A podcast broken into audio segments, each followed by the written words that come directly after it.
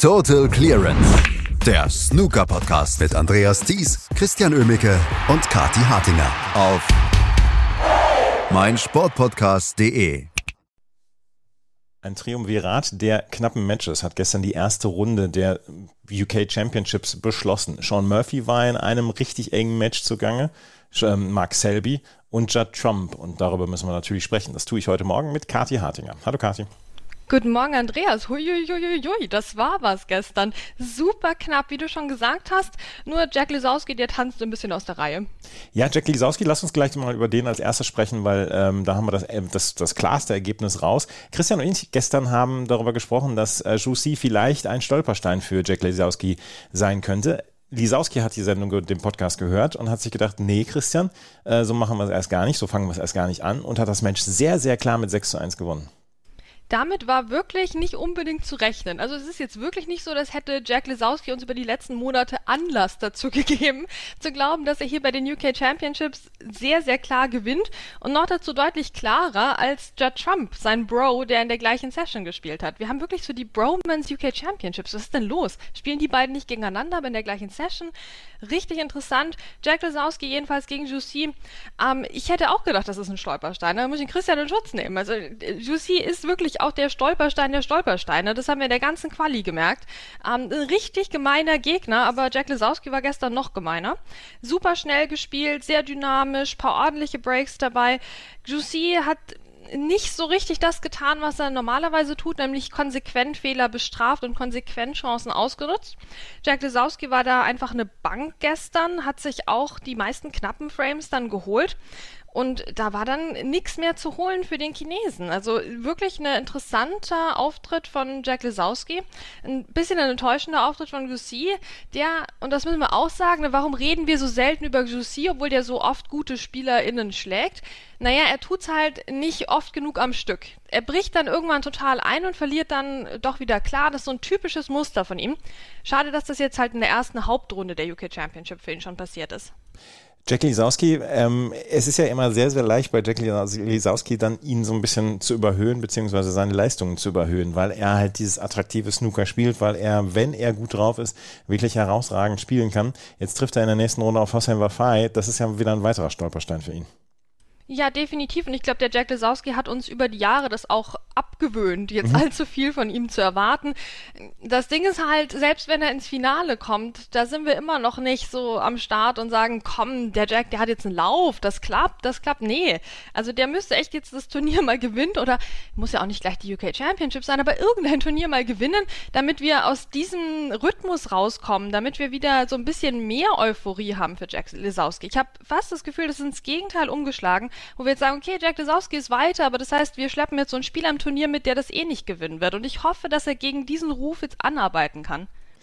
Ja, du hast recht. Ähm, dieser, dieser Ruf, dass er das Turnier eh nicht gewinnen kann, weil er in irgendeiner Runde sowieso wieder nicht das Niveau abrufen kann, was er abrufen könnte, ähm, das ist natürlich immer da. Aber gestern hat Jack Lisowski wirklich überzeugend gespielt und dieses Match mit 6 zu 1 gewonnen. Sein nächster Gegner ist Hossein Wafai und der ist einer von dreien, die sich gestern in ganz, ganz engen Matches durchgesetzt haben.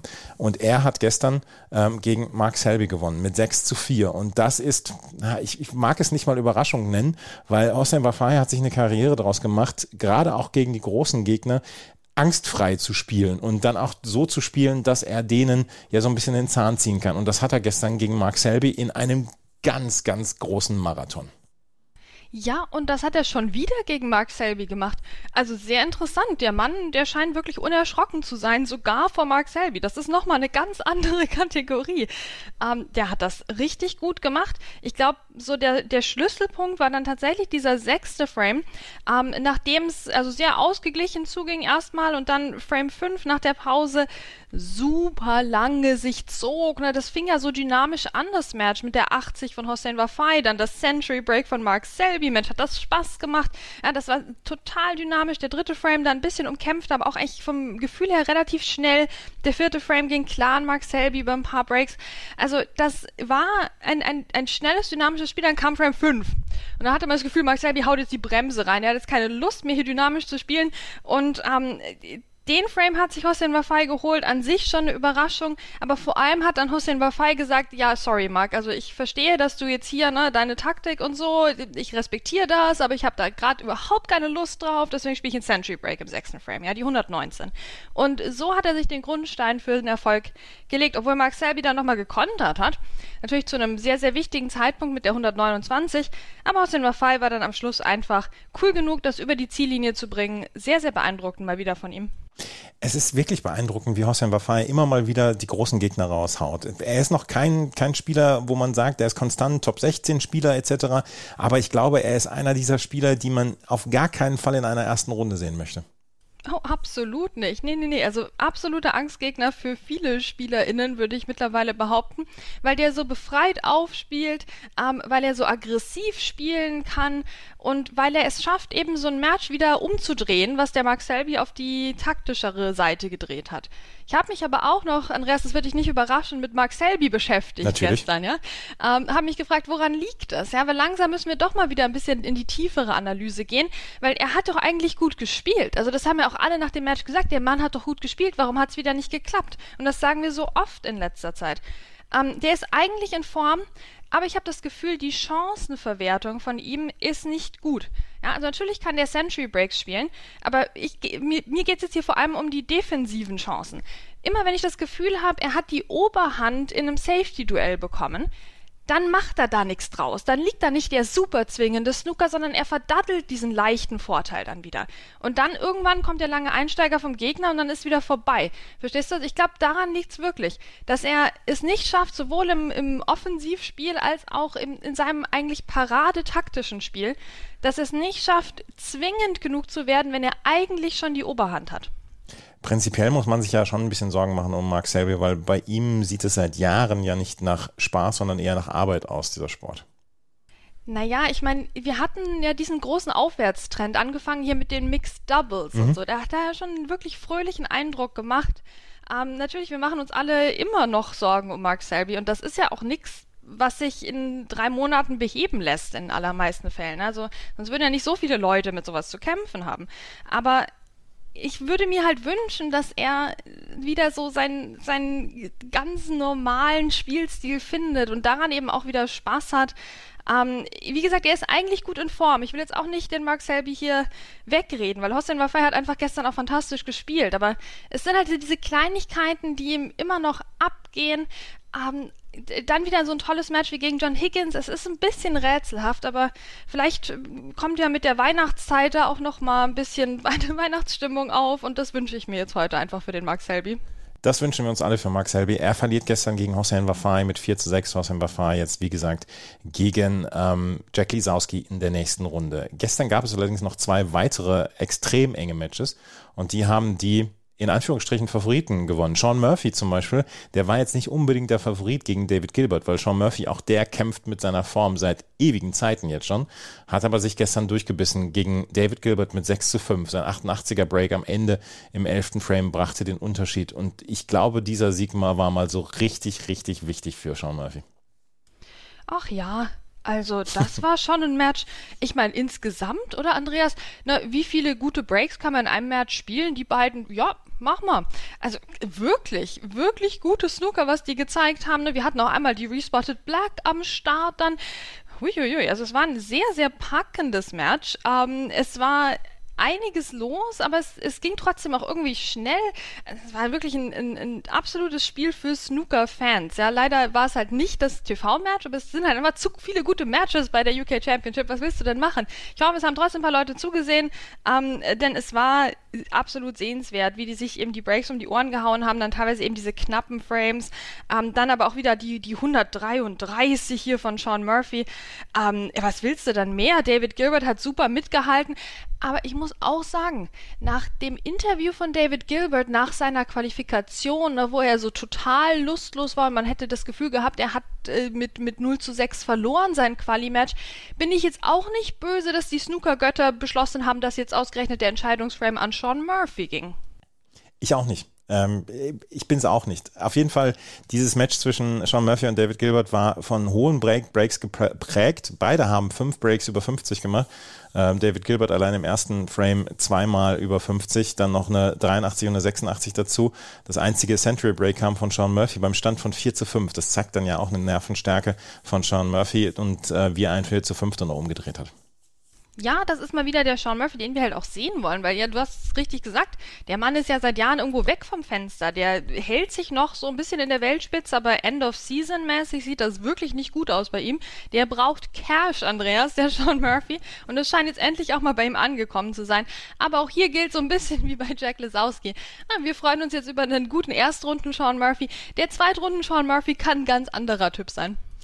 Ja, das kann er tatsächlich sein. Sean Murphy trifft jetzt in der nächsten Runde auf Judd Trump und auch der musste gestern arg zittern, um gegen Zhao Guodong mit 6 zu 5 zu gewinnen. Auch das ein, ein Match, was ja von vorne bis hinten eigentlich komplett ausgeglichen war.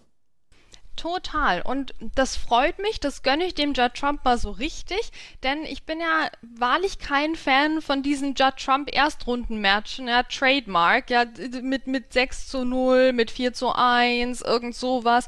Nee, der Zhao Gudong, der hat sich da komplett in den Weg gestellt. Ähm, auch Judd Trump hat das echt versucht, so mit den hohen Breaks und allem, aber Zhao Gudong sagte sich halt dann, nee, nee, nee, komm, ich gewinne halt den Frame mit 50 zu 47, hm? oder mit 65 zu 52, reicht reicht auch. Reicht auch.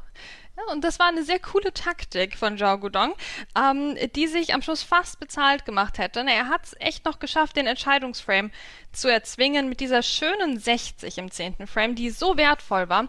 Aber dann hat Judd Trump im Entscheidungsframe dann doch die Nerven behalten, hat aus seiner ersten Chance eine 88 gemacht gut, ne? Das ist halt so ein Entscheidungsframe, also klarer geht's kaum. Und da konntest du dann als Zhao Gudong auch nicht mehr viel machen. Ne? Und äh, das Match war dann gelaufen für ihn, aber trotzdem ein guter Auftritt von Zhao Gudong, der auch im dritten Frame in Century Break gespielt hat. Das einzige Century Break dieses Matches. Ähm, ja, also sehr, sehr unterhaltsam, sehr, sehr knapp. Es ging super lange, es war sehr taktisch geprägt, teilweise auch, weil Zhao Gudong sich diese knappen Frames zusammengeklaubt hat.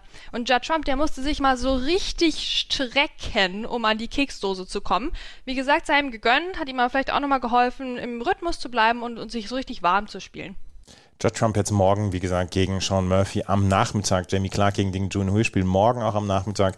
Und dann morgen Abend Hossein Wafai gegen Jack Lisowski und Joe Perry gegen Stuart Bingham. Wie fällt dein Fazit von der ersten Runde aus? Sehr, sehr schöne erste Runde, muss ich sagen. Also für mich absoluter Gewinner der ersten Runde ist das Setup in der Arena mhm. und insgesamt, was man jetzt so aus dem Boden gestampft hat bei der UK Championship, ne, mit Fanzone, Q-Zone und dem ganzen Klimbim, der nun mal auch einfach zu einem Sportevent dazugehört. Judd Trump hat das ja schon des Öfteren mal angeprangert und ich glaube, hier wird wirklich dran gearbeitet. Ähm, es ist wieder mehr Mühe zu spüren bei Snooker-Turnieren. Das freut mich sehr. Es steckt mehr Leidenschaft drin und am Tisch können wir uns auch wirklich mich nicht beschweren. Also das waren tolle Tage, es gab genug Überraschungen, aber wir haben auch genug ähm, erfahrene Spieler oder gesetzte Spieler in der nächsten Runde. Also da ist sehr, sehr viel noch an Potenzial drin in diesem Turnier. Heute geht es weiter, heute Nachmittag mit der, mit der zweiten Runde. Luca Brissell gegen Tom Ford und dann Zhu Long gegen Ronnie O'Sullivan. Heute Abend Sam Craigie gegen Ryan Day und Mark Allen gegen Karen Wilson. Was erwartest du dir von diesen Matches? Ich erwarte mir eine Nachmittagssession, wo ich panisch ständig hin und her schalten werde und am besten zwei Screens aufmache. Weil ich meine, das, das wird so schnell gehen. Luca Brissell gegen Tom Ford und Julie Long gegen Ronnie O'Sullivan. Ähm, äh, also da kannst du gar nicht weggucken, glaube ich. Und musst bei beiden Tischen gleichzeitig gucken. Also echt schade, dass die in der gleichen Session spielen. Das wird bestimmt nicht die längste Nachmittagssession. Wahrscheinlich wird sie es jetzt, wo ich es gesagt habe. Aber ne, das, äh, wir gehen davon aus, dass es eine sehr schnelle, dynamische, spritzige Nachmittagssession wird. Und ich glaube, dafür wird heute Abend dann, dann richtig gekämpft gekämpft. Also ich würde mir, glaube ich, eine Wärmflasche machen und ähm, mich auf einen langen Snookerabend einstellen heute. Ja, das glaube ich auch, dass wir heute einen langen Snookerabend erleben werden. Und wir werden morgen darüber sprechen, hier bei Total Clearance auf meinsportpodcast.de. Den Podcast könnt ihr in jedem Podcatcher hören und natürlich auch bei Spotify. Was zum Teufel, du Bastard? Du bist tot, du kleiner Hundeficker. Und dieser kleine Hundeficker, das ist unser Werner. Ein ganz normaler Berliner Kleinstkrimineller, der dann aber im Knast das Ding seines Lebens dreht. Una Fantastica Risetta Perla Pizza. Er klaut seinem Zellengenossen ein Pizzarezept. Aber nicht irgendeins. Und mit dem eröffnet Werner dann die beste Pizzeria Berlins. Doch Werners Glück ist nur von kurzer Dauer. Denn es hagelt Probleme. Werners Pizzaparadies. Erstmals großes Kino- und Podcast-Format.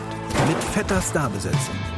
Alina But, Kida Ramadan, Edin Hasanovic, Oliver Koritke, Ralf Richter, Ben Becker, Winfried Glatzeder, Anna Schmidt und viele mehr.